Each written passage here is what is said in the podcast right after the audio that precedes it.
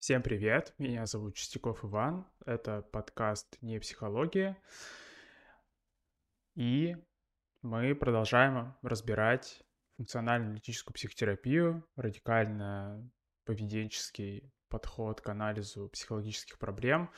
Сегодня студия не работает, поэтому стримим из дома. Первый подкаст, собственно, а, из дома. И в прошлый раз мы обсуждали депрессивные расстройства, мы обсуждали, что одна из проблем вообще, которая возникает с тем, чтобы как-то понять и решить психологические проблемы, это проблема сбора данных, потому что, как правило, психологические проблемы происходят достаточно редко. То есть э, даже у человека с большим стажем депрессивного расстройства, что у него депрессивное расстройство, а, оно все равно эпизодическое, то есть периодически у него есть депрессивный симптом, периодически у него депрессивных симптомов нету. Ну и плюс, соответственно, очень легко, когда депрессивных симптомов нету, вообще немного подзабить на анализ депрессивного расстройства, потому что симптомов же нет, в принципе, зачем его анализировать. Ну и мы как раз обсуждали, что депрессивное расстройство — это расстройство, которое во время ремиссии все еще продолжается, потому что депрессивное расстройство — это не какая-то сущность э, где-то внутри человека, которая вызывает у него депрессивное поведение. Собственно, это и есть метафорическое описание депрессивного поведения. На эту тему, кстати, еще а, с Ильей Бабанским обсуждаем книгу «Современный бихевиоризм» Вильяма Баума.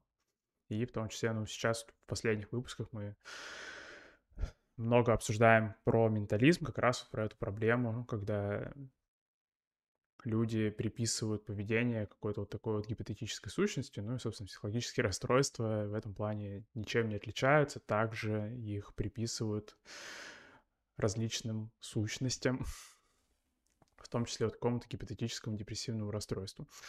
А, ну и, соответственно, мы выделяли, обсуждали паттерны поведения, которые присущи депрессивному расстройству.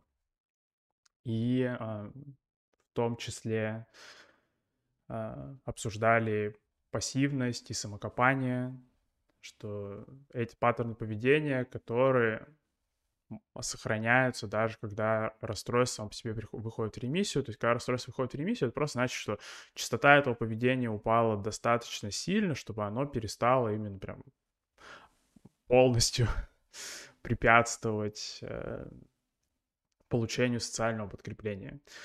А, ну и, кстати, насчет а, как раз вот Илья Бабанский зашел на стрим. Привет, Илья. Что пишет, вот, что подкрепляет все, что проис... все происходящее здесь. Видите, вот уже социальное подкрепление, оно полилось уже. Вот. Спасибо. Да. а, то есть, что когда депрессивное расстройство выходит в ремиссию, это, по сути, означает, что частота депрессивного поведения упала достаточно, чтобы оно перестало мешать получению социального подкрепления. И в этом плане в паблике, в комментариях э, появилось обсуждение на тему, что вообще считается социальным подкреплением, и там как раз было недопонимание в том, что там социальное подкрепление, это, например, когда там, не знаю, устроил вечеринку или там, что э, заработал много денег, но социальное подкрепление в таком ну, что такие варианты социального подкрепления, которые вот обычно приводят, это то, что называется искусственное подкрепление, то есть это а, то, что не увеличивает на самом деле возможности человека, не обязательно увеличивает. То есть иногда может увеличить, иногда может не увеличивать. То есть это зависит от контекста. Ну и, соответственно, естественно, социальное подкрепление — это все же что, что э, что-то из категории ценностей, из категории каких-то дополнительных возможностей реализовывать ценности. И поэтому вообще а, нужно это учитывать. То есть, когда вы что-нибудь читаете, слышите про поведенческую активацию или вообще про поведенческую терапию депрессивного расстройства, и там всплывает фраза социальное подкрепление, то социальное подкрепление — это не просто э, не знаю, там, э, чтобы вас похвалили или что-нибудь такое сделать. Социальное подкрепление — это именно какие-то дополнительные социальные возможности. Ну и, соответственно, как раз мы обсуждали, что депрессивное поведение, оно начинает, э, запускает этот цикл, когда постепенно социальных возможностей становится все меньше и меньше, в том числе это связано с э, тем, что если исторически попытки человека реализовывать свои ценности сталкиваются какое-то сопротивление со стороны окружающих, например, какие-то вопросы, какие-то возражения, то у него может возникнуть стратегия готовиться к этому постоянно, что, собственно, является пассивностью.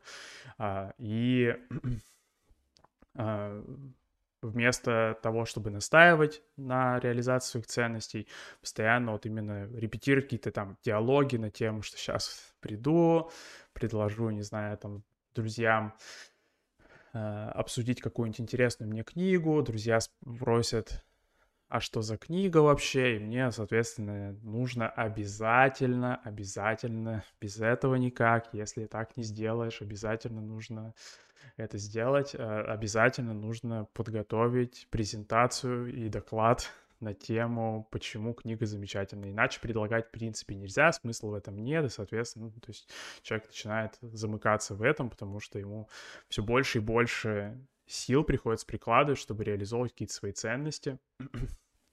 То есть, по сути, реализовывать свои ценности, то есть получается социальное подкрепление, то есть, соответственно, все меньше и меньше у него остается возможности социального подкрепления это получать.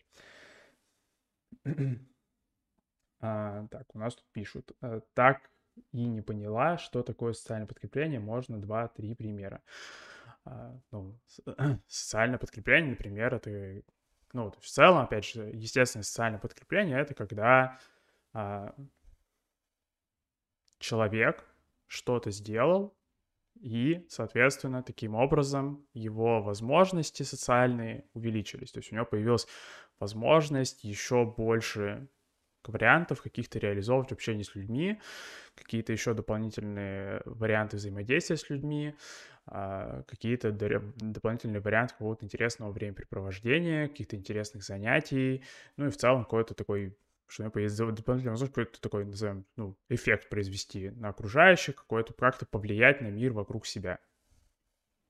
А, а, то есть в этом плане, почему деньги могут быть, например, подкреплением социальным, потому что, в принципе, если у вас есть деньги, то, соответственно, социаль... ну, у вас есть больше возможностей как раз-таки что-то интересное вам реализовывать. У вас становится больше возможностей. Соответственно, все ситуации, в которых вы получаете а, больше а, денег, а, то, соответственно, они становятся, ну, если эти деньги добавляют какие-то возможности, то, соответственно, это является социальным прикрытием. Ну, тут, тут я всегда определял через внимание. Через внимание тоже можно, а, ну, то есть, в принципе, одно другому не противоречит, потому что социальные возможности любые, они привязаны к вниманию, потому что, ну, социальные возможности означает, что люди сотрудничают с, с вами, люди участвуют как-то в ваших идеях, потому что, опять же, многие какие-то, соци... ну, многие вещи, которые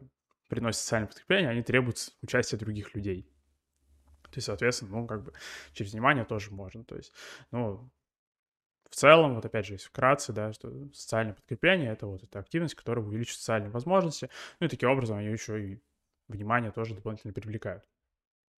А, просто само по себе внимание без учета социальных возможностей — это спорный вопрос, работает ли это так, а, ну, потому что могут быть ситуации, например, когда, а, ну, опять же, вы, например, что-то делаете, и друзья э, говорят вам, что вы молодец, но это может не всегда работать как подкрепление, потому что могут быть ситуации, где, ну, друзья говорят, что вы молодец, например, но если вы им предложите поучаствовать в этом, как-то посотрудничать с вами, помочь вам чем-то, они могут, например, отказаться. В таком случае, как бы их внимание не будет подкреплением, потому что именно возможностей дополнительных нет, потому что если вы будете пытаться как-то масштабировать какую-то вашу ценность, да, как-то ее дальше продвигать, то, соответственно, вы, например, не, не встретите сотрудничество со стороны окружающих, соответственно, таким образом вот как бы подкрепление не случилось.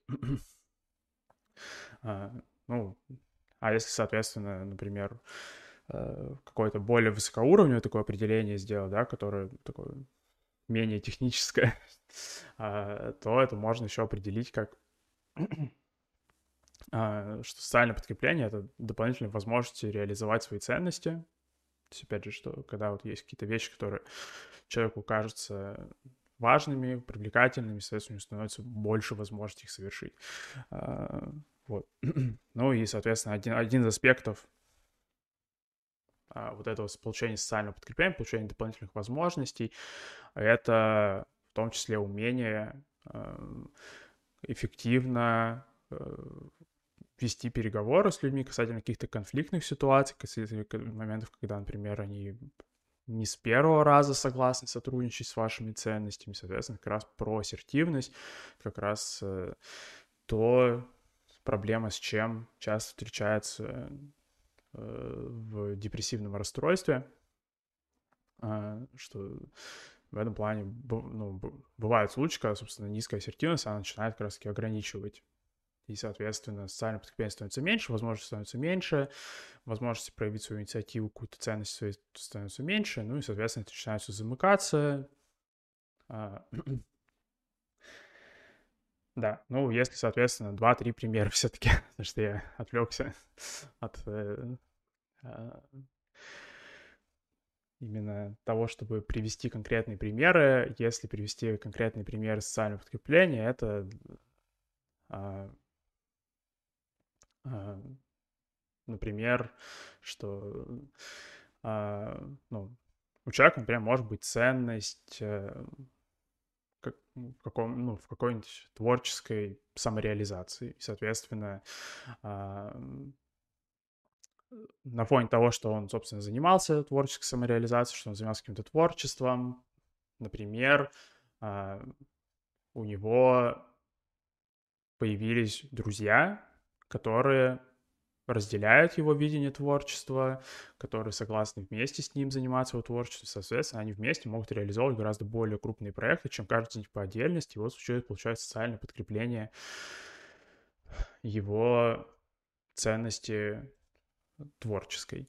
Или, соответственно, если у человека, например, есть ценность э, быть э, а, хорошим отцом, например. Ну и, соответственно, что одна, один, один из аспектов этой ценности — это, например, а, а, помогать ребенку а, какие-то, например, делать домашние задания или что-нибудь вот в таком ключе делать. Ну и, соответственно, если, например, человек реализовывает эту ценность, и со временем окружающие подключаются к нему и начинают помогать ему помогать делать домашние задания, то есть, например, что э, если он, например, может э, позвонить учителю ребенка и спросить, уточнить что-то по домашнему заданию, учитель соглашается это сделать, если, например, учитель сам начинает предлагать какие-то дополнительные материалы э, отцу, чтобы он, соответственно, ему было проще помочь ребенку, то, соответственно, вот, чтобы, вот, если такие события на фоне того, что он пытается реализовывать эту ценность происходит, соответственно, вот происходит естественно, такое социальное подкрепление. Ну и, соответственно, иногда могут быть ситуации, где такое само по себе не происходит, что, например, а, родителю нужно самому какое-то время попросить у преподавателя какие-то дополнительные материалы. Ну и, соответственно, предположим, что у этого преподавателя есть там какие-то еще дела на фоне, то есть что ему прям не то, что прям супер невероятно удобно сидеть еще подбирать какие-то материалы, высылать их родителю, но и как раз если, предположим, есть проблемы с ассертивностью, то есть кажется, что нужно в такой ситуации не просто спокойно продолжить настаивать, просить учителя все же прислать материал, хотя понятно, что есть какие-то сложности, а именно, что там, хорошо, здрасте, мистер учитель, смотрите, у меня есть тут справка от психолога, что это моя ценность, пожалуйста, помогите мне, если вы не поможете, я сильно расстроюсь, то есть, что как бы... А, то, соответственно, а, есть вот второй вариант, то есть без ассертивности, соответственно, родителю может казаться, что ему слишком много усилий нужно прикладывать, чтобы получать подкрепление его ценности быть хорошим отцом, ценность начинает отваливаться, ну и, соответственно, свободное время начинает занимать э, депрессивное поведение, например, э, самокопание на тему, почему не получается быть хорошим отцом. Получается, социальное подкрепление — это внимание плюс участие. Да, ну, по сути, можно сказать так, да.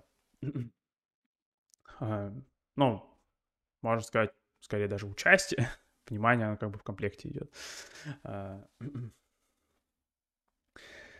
но внимание может быть, например, таким условным подкреплением. То есть, что когда есть внимание, есть вероятность, что и участие со временем подключится. Бывает ситуация, когда участие, в принципе, предполагается, но до него нужно еще дожить. Соответственно, неплохо было, чтобы внимание в это время тоже было. А, да.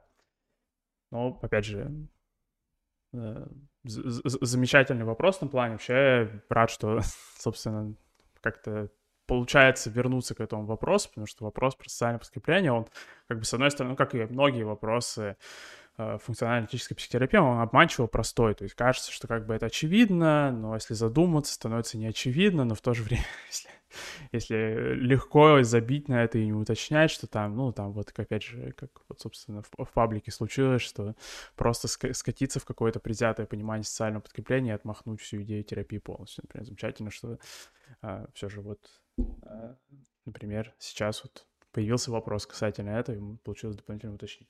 Ну и насколько я понимаю, получилось еще и прийти к какому-то пониманию в этом вопросе, что тоже замечательно.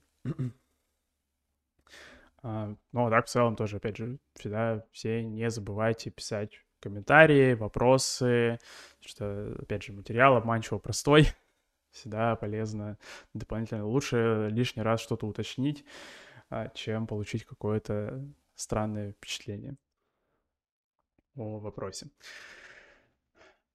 Ну и, соответственно, если продолжить идти по вариантам психопатологии а, и потому как а, поведенческий подход к психологическим проблемам может какие-то давать дополнительные возможности в анализе этих проблем, в понимании, почему это происходит, почему не заканчивается, то, наверное, еще один из ярких примеров расстройства, а, анализ которого стопорится на низкой частоте, собственно, проблемы, это панические атаки. Что вообще такое панические атаки? В целом в DSM, диагностического, в руководстве по диагностике и статистике психо, психических расстройств американском, а, панические атаки входят в кластер тревожных расстройств, и в целом в кластере тревожных расстройств 12 тревожных расстройств. И э, основополагающая особенность тревожных расстройств — это э, то, что они все сопровождаются э, активацией симпатической нервной системы. То есть у нас есть центральная нервная система, у нас есть вегетативная нервная система, Вегетативная нервная система делится на симпатическую парасимпатическую, соответственно, тревожные расстройства — это расстройства, которых основной симптом проблемный, на который человек жалуется, с которым он приходит на терапию, что он, что он приходит такой, здрасте, мистер психолог или мистер психотерапевт или мистер психиатр, и рассказывает про, собственно, то, что у него периодически активируется симпатическая нервная система, и его это беспокоит. Ну и панические атаки — это крайний случай активации симпатической нервной системы, настолько крайний, что субъективно панические атаки иногда ощущаются как сердечный приступ, и что человек, собственно, умирает. Потому что настолько сильная активация идет, что появляются различные симптомы по типу туннельного зрения, а, по типу туннельное зрение — это когда тяжело видеть, ну, повседневной жизни у нас тоже, на самом деле, зрение довольно туннельное, то есть в этом плане, собственно, основной фокус э, нашего э, зрительного поля — это примерно 4-5 э, сантиметров, несколько градусов буквально. Мы довольно маленькими пятнами видим именно активно, но все равно обычным периферическим зрением что-то продолжаем видеть. То есть, что, если, например, вы идете по улице и внезапно мимо вас пролетела птица на фоне, на боковом зрении, на периферическом, то вы все равно на это обратите внимание, вы можете дернуться. Когда начинается туннельное зрение, это пропадает. То есть весь фокус, ну, поведение начинает контролироваться только тем, что находится как раз-таки вот в этом маленьком окошке именно прям вот концентрировано зрение, а все остальное просто начинает игнорироваться. А, ну и, соответственно, еще помимо этого сильно повышается давление, повышается пульс. Собственно, поэтому это начинает выглядеть как сердечный приступ, потому что в том числе начинает болеть в груди, потому что, как правило, когда ну, у большинства людей физическая подготовка не такая, чтобы они могли резкое повышение пульса выдержать без боли, то есть все равно начинается то, что называется стенокардия, начинает болеть сердечная мышца. А, по такому же принципу, как начинает болеть, например, мышца бедра. Э, если вы будете очень быстро и без остановок приседать, то у вас, вы заметите, что у вас, например, э, может начать мышцы, болеть мышцы. Ну, соответственно, сердечная мышца — тоже мышца, она таких же проблем страдает, ей нужно тоже кровоснабжение. Соответственно, когда кровоснабжение неадекватно э, активности мышцы, возникает болевой синдром, так же, как и в любой другой мышце. ну и да, то есть что... ну и Э, основная проблема с анализом панических атак как раз-таки в том, что, как правило, они очень редкие, и их э, невозможно воспроизвести намеренно. А опять же, это на самом деле важные, важные моменты, чтобы проанализировать что-то, потому что, ну, все равно, э, несмотря на то, что это психотерапия, что, ну, мы не можем забывать про принципы естественно-научного подхода, то есть про экспериментирование, про воспроизведение, э, и что э, панические атаки, как правило, человек воспроизводить отказывается.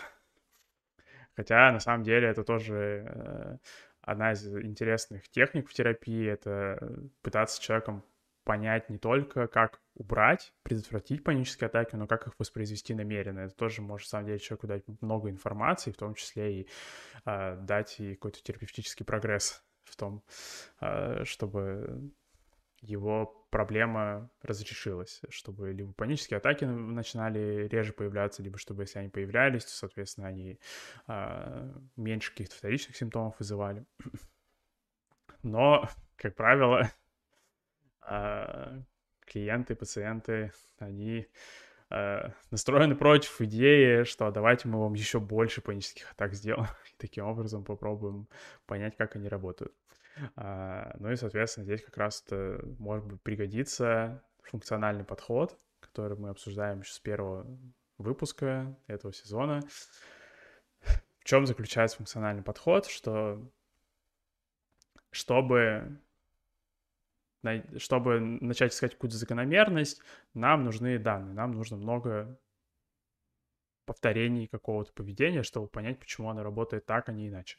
Соответственно, нам нужно найти что-то похожее на проблемное поведение, чтобы у нас как раз-таки было больше наблюдений, чтобы было зачем наблюдать. А, то есть, э, например, э, а, если мы анализируем, почему крыса нажимает на рычаг или почему голубь клюет кнопку, чтобы понять, что, что, почему это происходит, нам нужно, чтобы крыса еще понажимала на рычаг или чтобы голубь еще поклевал на кнопку. Соответственно, в случае с панической атакой нужно, чтобы панические атаки еще, чтобы человек еще попаниковал. А, что, соответственно, как раз, вот, опять же, это и есть проблема. А, ну и а, к поиску похожих эпизодов есть два подхода. Один подход — это то, что называется топографический, второй — это функциональный. Топографический подход — это когда вы ищете похожие данные по признаку похожего внешнего вида. То есть, например, э, вы можете пытаться разобраться с клиентом, почему, как устроены его панические атаки, сравнивая его панические атаки сейчас с паническими атаками в прошлом. То есть, если у него, например, есть какая-то история, вы можете вот выцеплять вот эти вот кейсы панических атак и пытаться понять, что в них происходит. Что, в принципе, может работать, особенно если учесть, что средний стаж э, людей, которые обращаются на терапию, стаж их психологического расстройства, это несколько лет, как правило, то есть, ну, в принципе, там можешь набраться каких-то данных. Но какая проблема может с этим возникнуть, с топографическим подходом? В том, что э, человек, когда у него происходили панические атаки, не знал, на что смотреть. То есть, соответственно, его данные могут быть на самом деле довольно бессмысленны, которые он насобирал, потому что он просто не знал, на что смотреть, соответственно, он не может выделить какие-то вообще релевантные переменные. Он может выделить только ну, какие-то то, что вот, ну, какие у него были представления о том, почему происходят панические атаки, он, соответственно, с этим представлением и насобирал данных. Какие у него гипотезы были, то и натестировал. Соответственно, если у него если повезло, его гипотезы хоть как-то пересекаются терапевтическими, а, то замечательно. Но, как правило, опять же, а, зачастую не совпадают. Ну и, соответственно, еще топографический поход прям ломается, когда была единственная паническая атака. То есть, когда человек пришел в терапию сразу после первой панической атаки. Что, с одной стороны, невероятно замечательно, что он это сделал, что он не стал тянуть несколько лет. С другой стороны, некоторые терапевты начинают ломаться об этом, потому что, ну, как умрете, тогда и приходите, что называется. Э, что как у вас еще панические атаки случатся, так и приходите, будем разбираться с ними. А сейчас у вас панических атак же больше нету, соответственно, а что вы пришли тогда? Все же прошло. А, но, а, конечно, странно было бы э, разворачивать клиентов, у которых недостаточно много панических атак было, что, что штраф вам плохо данные собрали, и вот еще у вас Э, два года походите с паническими атаками, может, насобирайте нужных данных. А, ну и, соответственно, какой есть альтер... какая есть альтернатива топографическому подходу, этому походу основанному на внешнем виде. Это альтернатива, это а, функциональный подход, то есть подход, основанный на поиске эпизодов поведения, которые совпадают не по внешнему виду, а по обстоятельствам, в которых они возникли, и по последствиям. Если вернуться к лабораторной метафоре, то в лаборатории можно топографически определять нажатие рычага, когда, например, там, нажатие строго определенными там мышечными группами, чтобы вот прям вот заморочиться, точно выделить э, группы мышц, которые отвечают за это нажатие и сказать, что вот если вот такие группы мышц срабатывают, это нажатие рычага. Ну, соответственно, можно подойти функционально и сказать, что просто э, любая активность в присутствии рычага, которая приводит к срабатыванию механизма этого рычага, это, соответственно, нажатие рычага для всех практических целей это будет у нас такая вот одна единица. То есть, что она, без разницы, как это будет выглядеть, это может быть нажатие левой лапы, правой лапой, носом, хвостом, чем угодно. А, это технически была активность, которая произошла в присутствии рычага, то есть у нее был дискриминативный стимул, то, что мы обсуждали в первом сезоне, то есть контекст в анализе поведения называется дискриминативным стимулом. То есть был дискриминативный стимул, был рычаг, Соответственно, было подкрепление, было срабатывание механизма рычага, например, подача еды. Ну и, соответственно, вот произошло нажатие рычага. ну, э, соответственно, к паническим атакам функциональный подход тоже применим. И э, функциональной этической психотерапии, собственно, вот это вот э, поиск функционально похожих активностей, это первое правило, это поиск вот такого клинически релевантного поведения, то есть каких-то дополнительных активностей, которые похожи на паническую атаку, но не выглядят как паническая атака. Но в то же время, что таких активностей может быть гораздо больше, чем, собственно, панических атак. Их может, могут быть... Э, э, этих активностей могут быть э, десятки, сотни, тысячи в день, а, и они могут оставаться относительно незамечены, хотя все это активности, в которой теоретически могло произойти какое-то подкрепление, соответственно, могла произойти какая-то динамика, то есть могло бы либо произойти либо увеличение частоты э, нежелательного либо снижение, но они и происходят, как правило, то есть все равно как бы вот эти вот э, тысячи дополнительных эпизодов похож, функционально похожие активности, они не остаются незамеченными, все равно они как-то так или иначе они подкрепляются или наказываются. А, потому что, опять же, с точки зрения функционально-аналитической психотерапии, вся проблема психопатологии заключается в подкреплении нежелательного поведения. То есть, что э, окружающая среда и люди, которые окружают человека, они не намеренно подкрепляют поведение, которое на самом деле контрпродуктивно, которое нежелательно. То есть, если вкратце пересказать весь сезон, то э, подкрепляйте желательное поведение, нежелательное не подкрепляйте. В принципе, это краткий пересказ и первого сезона, и второго сезона, и нынешнего сезона, так что всегда, пожалуйста, теперь вы э, знаете, что будет дальше, все вам за спойлеры. а, что то есть, в повседневной жизни подкрепление вот этого поведения, которое функционально похоже на панику, оно тоже происходит. А, ну и, соответственно, какие вообще есть... А, ну, один из таких основных вариантов концептуализации панических атак — это что паническая атака — это поведение, которое возникает в контексте каких-то странных, необычных, э, какой-то вот активации симпатической нервной системы и нацелена на то, чтобы эту активацию симпатической нервной системы прекратить. А, то есть какие могут быть дополнительные примеры вот этого. То есть в целом это называется избегание опыта, вот эта вот практика. Ну или, то есть если в более технических терминах называется вообще оперантным избеганием, то есть когда поведение нацелено на прекращение чего-то или на предотвращение чего-то. А, соответственно, в случае панических атак все расстройство выстроено вокруг предотвращения каких-то необычных ощущений. Какая у этого обычно логика, что если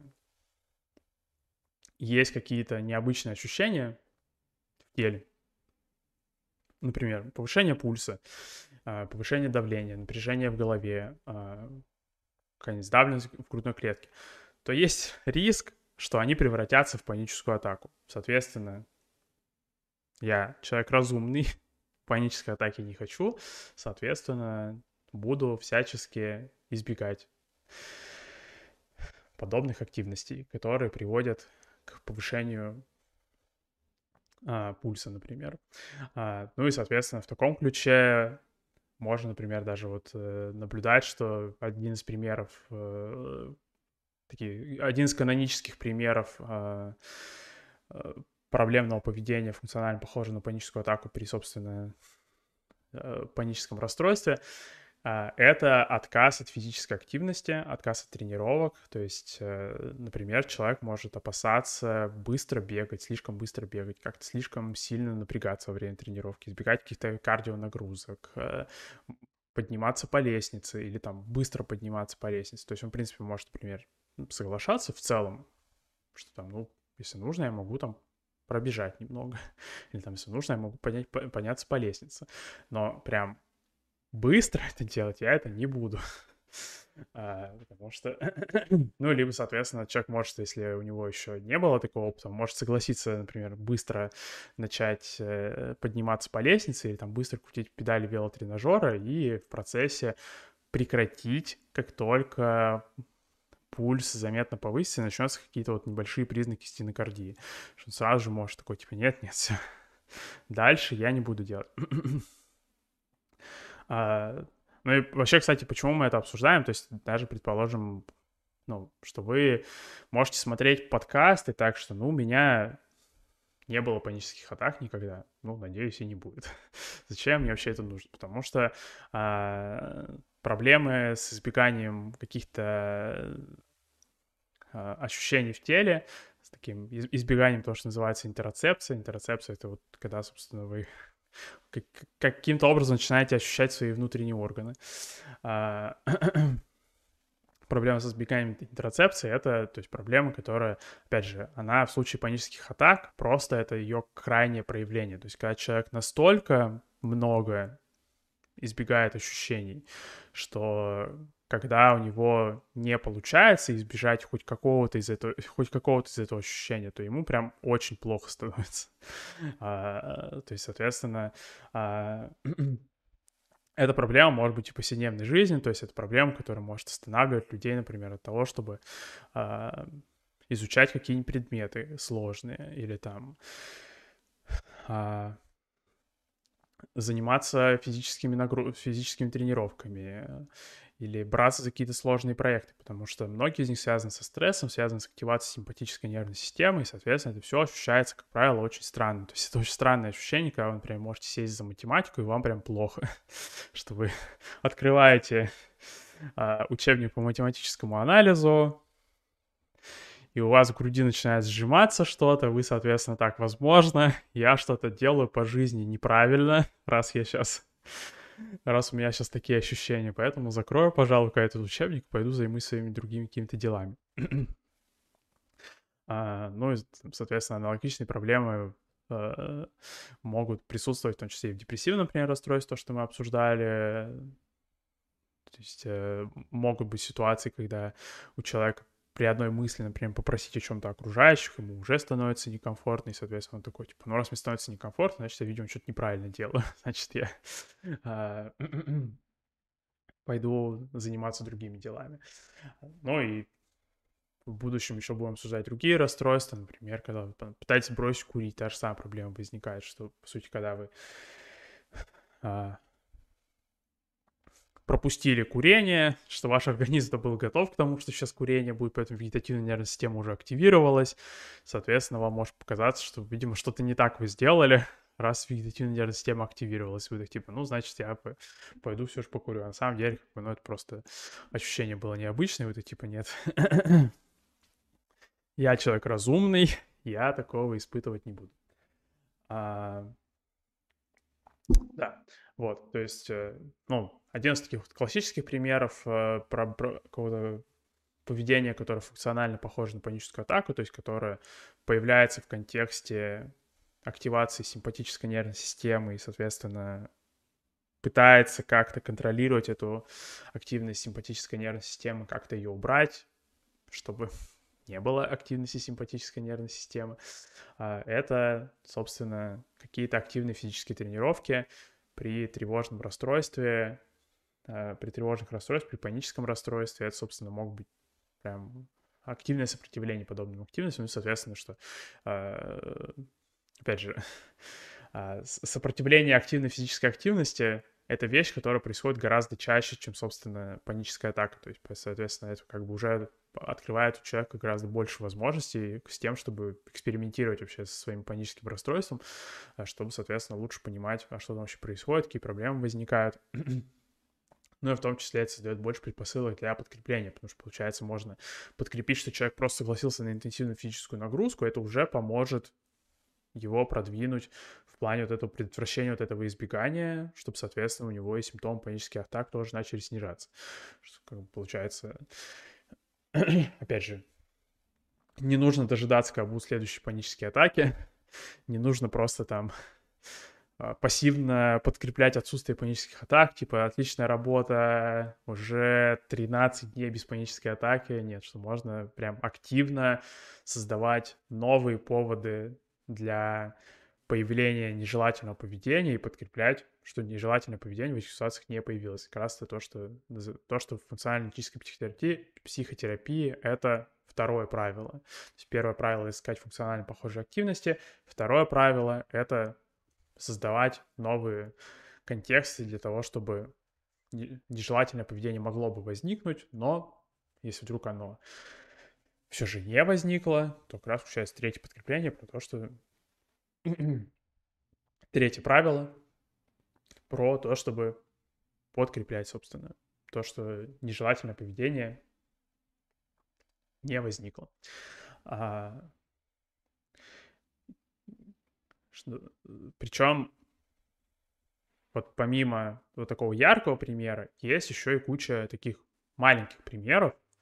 А, вот, причем эти маленькие примеры происходят во время общения. А, и, соответственно, ну, например, с точки зрения функциональной аналитической психотерапии, это, это предполагает, что эти маленькие примеры они происходят прямо во время общения с терапевтом. То есть в целом функциональная аналитическая психотерапия она появилась как анализ того, что происходит во время сеанса. То есть то, что мы сейчас обсуждаем, как это может работать, например, в повседневной жизни, как вы можете самостоятельно этим пользоваться, это как бы одно, но функциональная аналитическая психотерапия появилась как анализ именно происходящего во время сеанса, во время сессии, а, чтобы понимать, как проблемное поведение происходит прямо во взаимодействии с терапевтом, чтобы тоже как бы учитывать, что когда терапевт сидит на сессии с клиентом, что он не просто э, с ним разговаривает э, и решает какие-то его проблемы, что собрались два рациональных агента и давай решать проблемы, а что прямо сейчас происходит поведение, и это поведение может быть функционально похоже на проблемное, то есть таким образом терапевт может ненамеренно подкрепить, например, э, какое-то проблемное поведение клиента. А, ну и, соответственно, вот если брать какие-то а, эпизоды в общении, а, то один из таких вот, казалось бы, маленьких примеров, за которым можно следить, например, во время сессии, можно следить в повседневной жизни за собой тоже, за этим можно наблюдать, это что когда людям задают сложные вопросы, они могут отвечать сразу же, что иногда бывает, что люди отвечают сразу же, э, ну, например, что можно спросить у клиента, что почему ему кажется, у него паническая атака происходит. И он сразу же выпалит, что не знает. Ну, казалось бы, ну, как бы, хорошо, ладно, так и запишем. Э, клиент не знает. Э, но на самом деле здесь могло произойти, мог произойти эпизод нежелательного поведения, функционально похожий на паническое расстройство, в том плане, что у клиента спросили, почему происходит его паническая атака, то есть какую-то э, от него попросили информацию, которой он, скорее всего, не обладает, потому что, ну, если это начало терапии, он точно у него нет никаких знаний, навыков, чтобы действительно понять, почему это происходит. А, ну и, соответственно, а, клиент э, вместо того, чтобы подумать, взять какое-то время подумать, что, возможно, было бы некомфортно, потому что он не знает ответа, а это, соответственно, соотносится с историей, что если он не знает ответа, то, возможно, это плохо. И, возможно, ему сейчас скажут, что он дурак.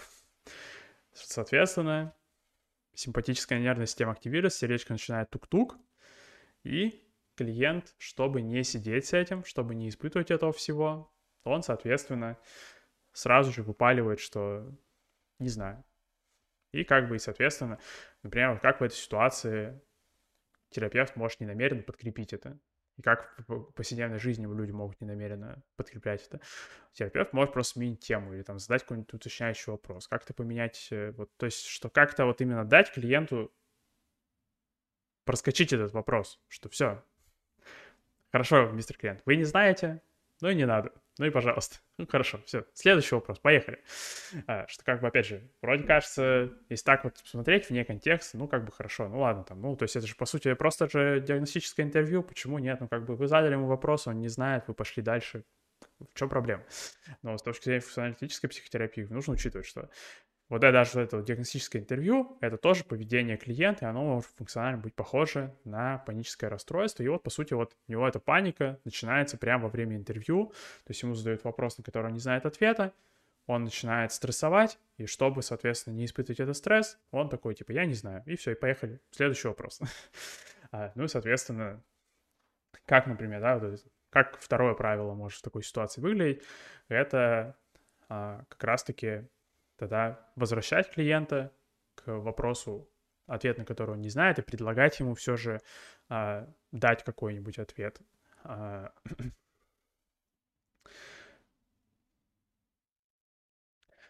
Тут э, в чате пишут, э, а избегание активности обязательно сопровождается физиологической реакцией типа учащения сердечного ритма. А, ну, то есть физиологическая реакция сопровождается отсутствием избегания. То есть, как правило, физиологическая реакция начинается, когда избегание остановлено. А когда избегание, собственно, успешно, как раз-таки, как правило, физиологическая реакция, наоборот, не наблюдается, потому что, собственно, ну, или она наблюдается в таком сниженном варианте. Потому что, опять же, там могут быть моменты, когда а, клиент вместо развернутой панической атаки, он испытывает то, что называется такой беспричинной тревогой. То есть, что когда клиент испытывает просто вот, у него есть симпатическая активация, она недостаточно сильная, чтобы он прям подумал, что он умирает, но он не может остановиться, что он постоянно пытается там какие-то движения совершать, куда-то ходить из стороны в сторону, там что-то двигать, что-то трогать, что-то делать. То есть, что постоянно какая-то вот такая активность происходит. Что-то фокус поплыл немного. Во, нормально. А...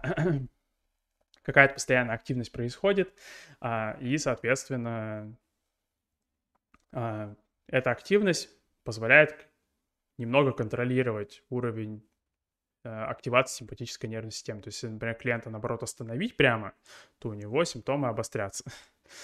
А, ну и да, кстати, это вот тоже один из, э, про один из функциональных эквивалентов э, панического расстройства. Это, например, когда клиент во время сессии не может сидеть спокойно.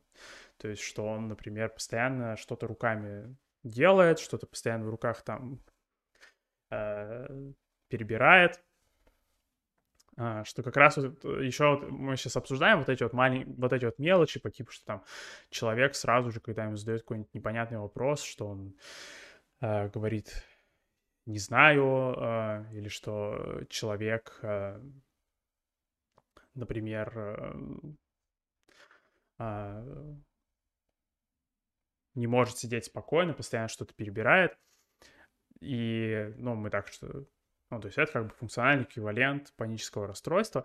Но нужно учитывать, что это функциональный эквивалент панического расстройства, и, собственно, мы анализируем паническое расстройство. То есть нельзя просто сказать, что все там теперь всем, кто смотрит, штраф, если они э, сидят, э, решают какие-нибудь задачи, отвечают на какие-то вопросы и параллельно теребят ручку, например. Все, вам штраф, поздравляю, теперь ваше поведение названо паническим расстройством, из сегодняшнего дня вы так делать не можете. В этом плане могут быть ситуации, где как раз-таки, ну, то есть, опять же, потому что внешний вид поведения, он не обязательно, он не обязательно как-то соотносится с его функцией. То есть, может быть ситуация, где, например, как раз-таки быстрый ответ «не знаю», он, наоборот, может быть улучшением с точки зрения вот этого конкретного клиента, да, или с точки зрения вот вас, когда вы анализируете какие-то собственные проблемы. Потому что а, а, например, обычно вы вместо того, чтобы открыто говорить, что не знаете, вы просто избегали вообще ситуации, где вам еще хоть какой-то вопрос могут задать. То есть вы могли, например, там как-то э, конструировать предварительно э, разговор так, чтобы, собственно, вам гарантированно не, не задали каких-то вопросов, на которые вы не знаете ответы. И, соответственно, если вдруг все же получилось проскочить вот это и не конструировать это как раз про депрессивное расстройство, да, если, например, получилось не готовить как-то разговор, чтобы в нем точно никаких проблем не возникло, и получилось как раз-таки открыто там, например, а, сказать на, ответить на вопросы, почему мы идем в веганское кафе, например, вы такие, ну, не знаю, давайте просто сходим, да. То есть получается, что в этом случае как бы не зная, это получается улучшение, это получается желательное поведение, его нужно подкрепить. То есть это всегда нужно учитывать функциональные эквиваленты, и как бы это как раз про то, что когда я описываю какие-то примеры функциональных эквивалентов, то это просто совпадение, что они внешне так выглядят. То есть это в вашем конкретном случае нужно смотреть, что у вас будет функциональный эквивалент поведения, функциональный эквивалент, какой проблемы у вас будет, какое поведение. То есть нельзя просто посмотреть, например, этот выпуск и так, типа, что все, с сегодняшнего дня каждый раз, когда я быстро говорю «не знаю», штраф мне. Но, соответственно, вот если, например, все же идет именно работа с э, паническим расстройством, то мо- можно рассматривать такие версии, что вот какие-то функционально похожие активности могут быть это вот э, э быстро отвечать на вопросы, э, не раздумывать на них, или э, отвечать заготовленные ответы, например, э, или во время в решении какой-то задачи, во время ответа на какой-то вопрос, сидеть, что-то перебирать в руках, что, соответственно, тоже может э, как-то помогать, контролировать э, симпатическую, а, а, активацию симпатической нервной системы. uh, да, вот, то есть, э, если вкратце резюмировать то, что мы сегодня обсудили. А, хотя наверное, прежде чем вкратце обсудить, э, вкратце резюмировать то, что мы сегодня обсудили, то, ну, ну как раз-таки вот еще про то, что, собственно, тогда возникает вопрос, хорошо, там, мистер Иван, что я все это понаблюдал, все это поделал, да, что я, например, поискал какие-то вот такие мелочи, которые функционально похожи на паническое расстройство, что там, например, э, избегание физической активности или что-нибудь такое, что мне дальше с этим делать? Ну, как раз тут про то, чтобы помнить, что это происходит много раз за день, и, соответственно, у вас всегда есть возможность поработать с этим, в том плане, что всегда есть возможность попробовать, поэкспериментировать, какое-то альтернативное поведение реализовать, ну и, соответственно, если у вас получится реализовать это альтернативное поведение, то а, а, то, соответственно, это будет подкрепление. Кстати, в этом плане, если еще какой-то более крупный в общении подбирать а,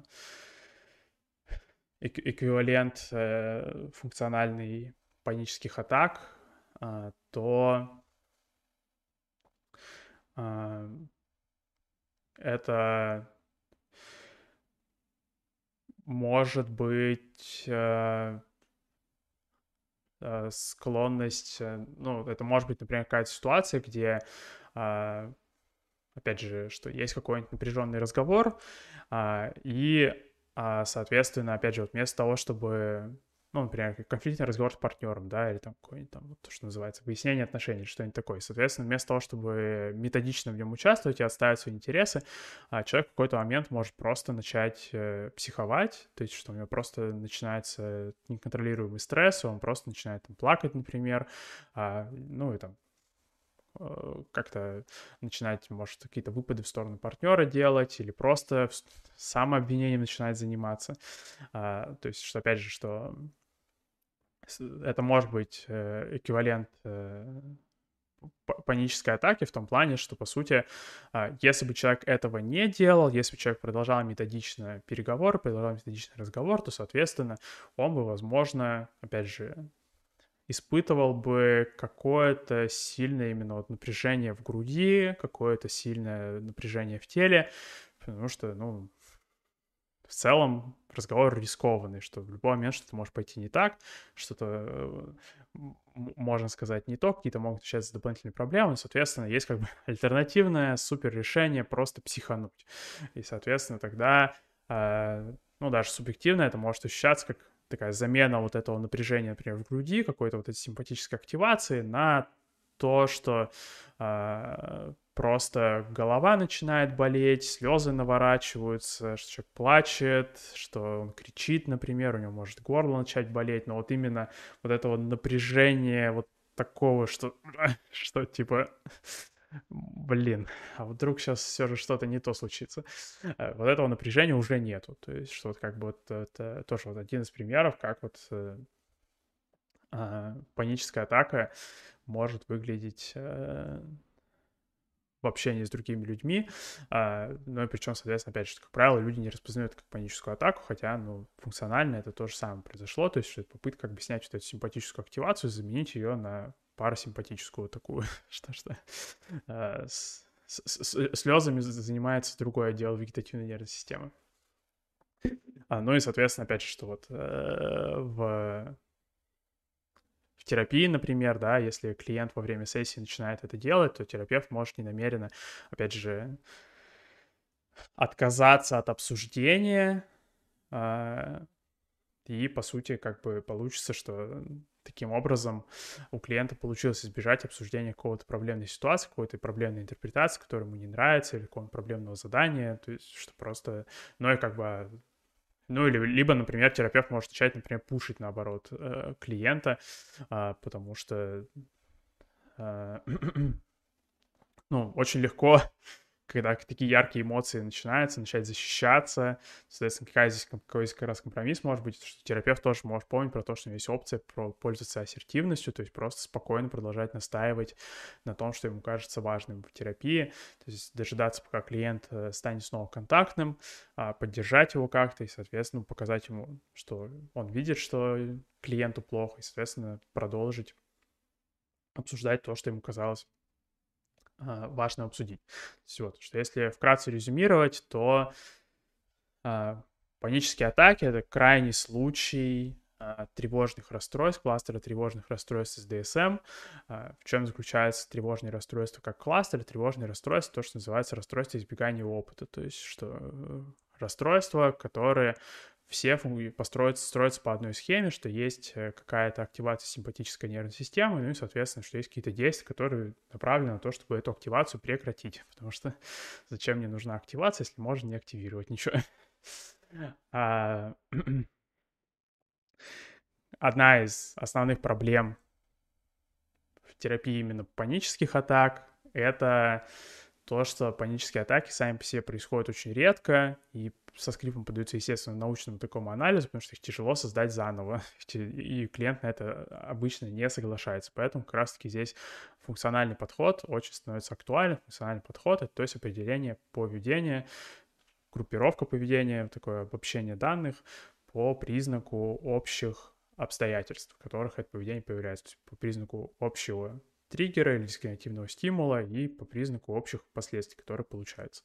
В случае а, панических атак триггер — это какая-то ситуация, где могут начаться какие-то проблемы, и, соответственно, идет активация симпатической нервной системы, ну а последствия — это, собственно, предотвращение этой ситуации или отмена этой ситуации.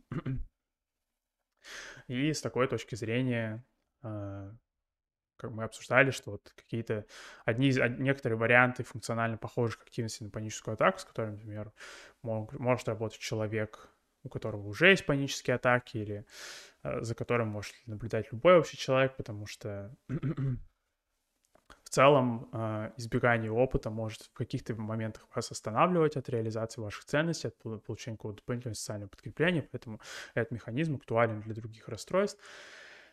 Это мы обсуждали про избегание активной физической активности, потому что когда организм не адаптирован к сильным физическим нагрузкам, то, соответственно, как правило, это сопровождается э, болью в грудной клетке.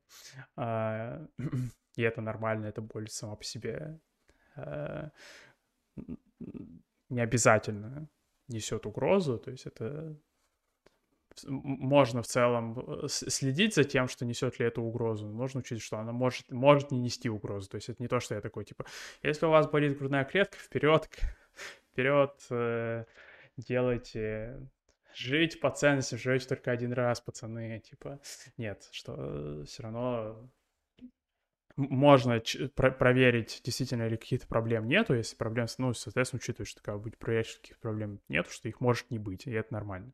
Соответственно, что тогда можно продолжать функционировать в контексте этой боли. А, ну и, соответственно, это могут быть какие-то более маленькие ситуации, например, когда вам задают какой-то непонятный вопрос или дают какое-то непонятное задание, а, что, соответственно, тоже может возникать соблазн отказаться просто от этого вопроса и от задания, сразу же сказать, что не знаете или делать не будете, а вместо того, чтобы какое-то время подумать над этим, а если вы будете думать, например, над этим, то это, соответственно, сопряжено с каким-то стрессом, это может быть некомфортно думать о каких-то непонятных заданиях и непонятных вещах. А, ну и крупный пример а, панической атаки в общении, в взаимодействии с другими людьми, это, собственно, когда конфликтная, на фоне какой-то конфликтной ситуации у человека начинается то, что называется нервным срывом или какой-нибудь там а, по-разному это в повседневном общении называют, то есть когда человек э, просто срывается с обсуждения и начинает э, э, страдать при партнере, начинает плакать или кричать или что-нибудь такое делать, то есть что хоть это и само по себе неприятный процесс для человека, как правило, субъективно это ощущается так себе. Но это замена вот этого более острого, тянущего, тягучего, вот этого давящего ощущения в груди, вот этого, вот этой сдавленности, которая может быть на фоне в целом какого-то напряженного разговора, какого-то спорного, конфликтного, в котором непонятно вообще, кто прав, кто виноват.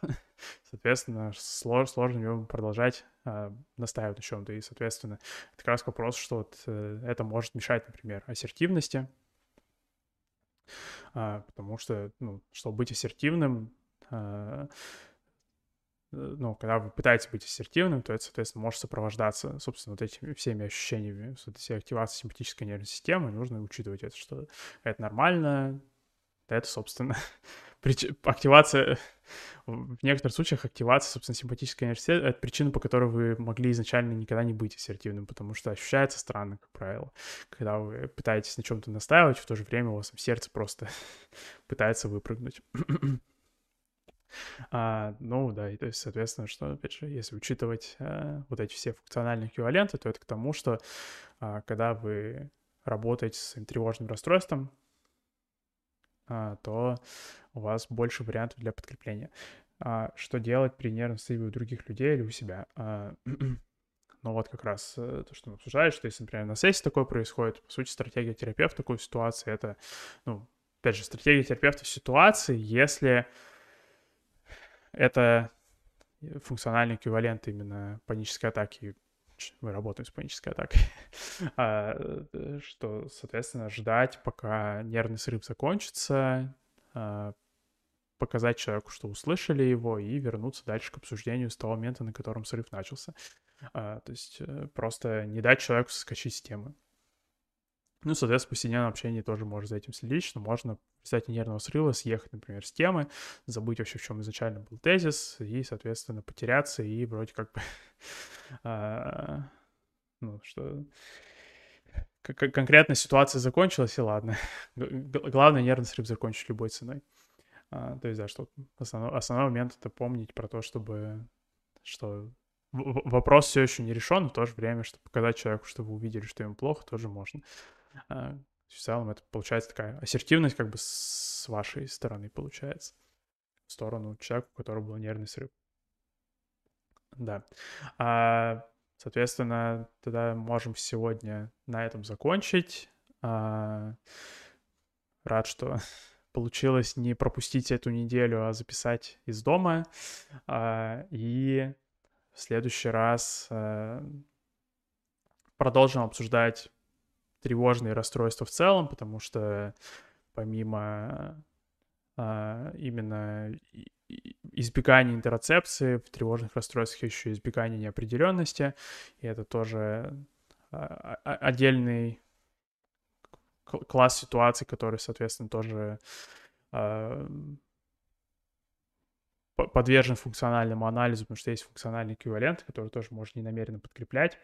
А, ну и, соответственно, да, что продолжим обсуждать психопатологию с функциональной точки зрения. Спасибо всем сегодня, что были. Спасибо за вопросы. Рад, что, опять же, получилось обсудить социальное подкрепление, ну и в том числе, что вот избегание тоже обсудили дополнительно. А, спасибо, с нетерпением ждем следующего стрима, да. Я тоже буду ждать следующего стрима. Всем пока.